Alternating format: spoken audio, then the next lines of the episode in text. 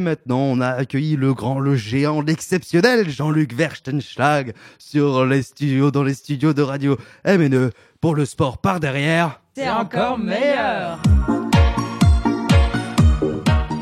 Oui, bonjour, euh, bonjour, oui, du sport, du sport le bon matin pour se réveiller, du bon pied par devant, par derrière, tout est bon dans le sport et surtout, allez chez votre marchand de journaux, découvrir saut tampon, tampon, euh, tampon comme un tampon de rugby, hein, euh, non pas un tampon euh, autrement mis. Et So Tampon, c'est une version de l'équipe de So Foot, So Film, Society. Hein, c'est cet éditeur qui révolutionne un petit peu le, le, le, le kiosque à journaux français. Alors So Tampon déjà, c'est merveilleux puisque comme vous ne pouvez pas le voir en une, on a un rugbyman, bien sûr, c'est euh, Walter Spanghero, euh, le visage en sang et une canette de bière à la main.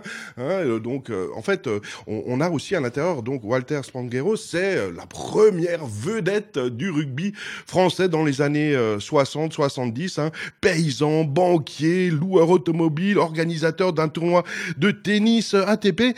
Hein, il est devenu donc le premier joueur connu, reconnu dans la rue. Et puis bon, évidemment, comme il vieillit, bien sûr, il dit du mal euh, des jeunes. Hein, il se demande si aujourd'hui, euh, bah, lui, il aimait jouer au ballon. Il n'aurait pas eu, envie de jouer aujourd'hui parce que techniquement, c'est devenu assez pauvre pour des gars qui s'entraînent tous les jours. Hein. Alors peut-être qu'ils gagnent de l'argent aujourd'hui, les rugbymen, parce que c'est devenu pro, alors qu'à l'époque, c'était totalement interdit, l'argent. Non, non, non, merci, non, non, non, non, non, non. Juste mmh. le moyen de s'amuser Hein. Bon, évidemment, on pouvait avoir un peu de sous, peut-être, mais c'était pas déclaré. Au moins, on payait pas d'impôts là-dessus. Hein. Mais le rugby, c'est aussi de, belles histoires. Hein. L'histoire de, Joachim, par exemple. Alors, Joachim, c'est qui? C'est quelqu'un qu'on trouve comme ça au bord de la route, un gars de 130 kilos euh, qui euh, parle un peu anglais euh, du côté d'Agen. voilà. alors, il aurait signé un contrat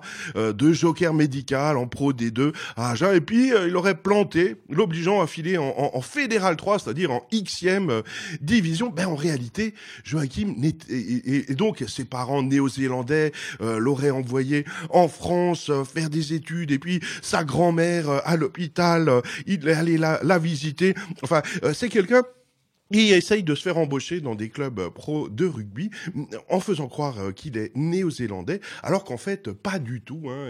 Il, vient de Bourges et il ne sait pas jouer au rugby, mais euh, sous un, joli papier intitulé Plaque-moi si tu peux, hein, donc une référence à un film hollywoodien que certains peut-être auront reconnu. Eh bien, c'est quelqu'un qui passe sa vie à faire croire, à affabuler, à emprunter des sous de tous les côtés Hein, à dormir à l'hôtel, à pas payer. Et euh, puis quand on découvre sa véritable identité, quand il oublie euh, sa, sa, carte d'identité euh, franco-française, alors qu'il essaie de faire croire à tout le monde que ses tatouages sont néo-zélandais, donc la patrie du rugby, on peut effectivement s'amuser dans le rugby comme dans n'importe quel sport, à raconter n'importe quoi, à s'inventer une nouvelle vie et à tenter de faire passer ces stéréoïdes pour des pilules du lendemain. Hein. Et puis alors, euh, euh, ce euh, tampon nous demande aussi comment reconnaître un rugbyman. Hein. Eh bien,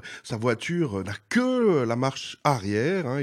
Il, ne comprend pas tous ces clins d'œil quand il achète de la vaseline. Il picole quand il gagne, évidemment aussi, mais bien sûr, il picole quand il perd. Enfin, bien sûr, complètement. Il a un pote dans l'ostréiculture. Pendant l'accouchement, sa mère a poussé euh, de travers. Il a des tatouages maoris, mais là c'est des vrais, hein, tu comprends.